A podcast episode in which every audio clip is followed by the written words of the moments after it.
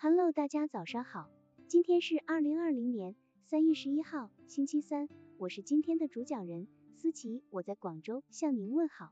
今天我们为大家分享的内容是，幽默是拉近朋友关系的磁石。一个完整的人生需要有三种情谊的共同存在：亲情、友情、爱情。友情是一种坚实的缘分，它没有爱情那么飘忽变幻，没有亲情那么平实。友情是荒漠中的绿洲，是黑暗中的指路明灯。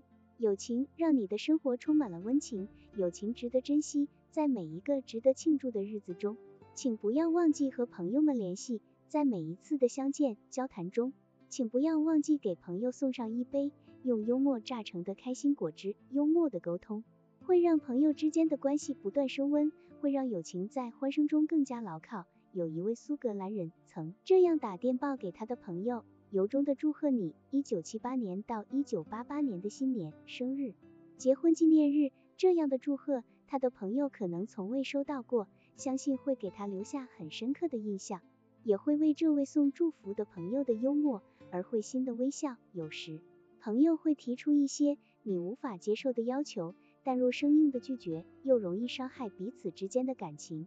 运用幽默的技巧。则能避免这样的情况发生。在罗斯福当选美国总统前，曾在海军任要职一天，他的一位朋友向他打探海军在加勒比海一个小岛上建立核潜艇基地的保密计划。罗斯福向四周看了看，压低嗓门说：“你能保密吗？”“当然能。”朋友爽快的答应了。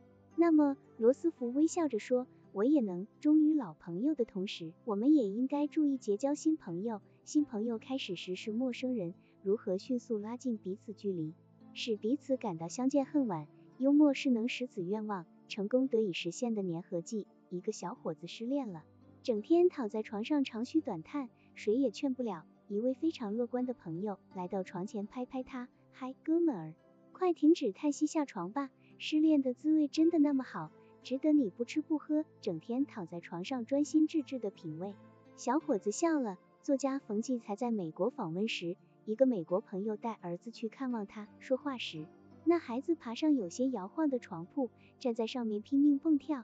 这时，冯如果直接喊孩子下来，势必会使其父产生歉意，也让人觉得自己不够热情。于是，冯笑着对朋友说：“请您的孩子到地球上来吧。”那位朋友没有对孩子指责，而是顺着冯的思路，同样不失幽默的回答道。好，我和孩子商量商量。与朋友相处需要默契，不要认为友情比较稳固就可以肆无忌惮的说话做事情。与朋友之间的相处同样需要用心经营。当朋友给予自己意见提示的时候，要善于听出言外之意，然后纠正自己不当的做法。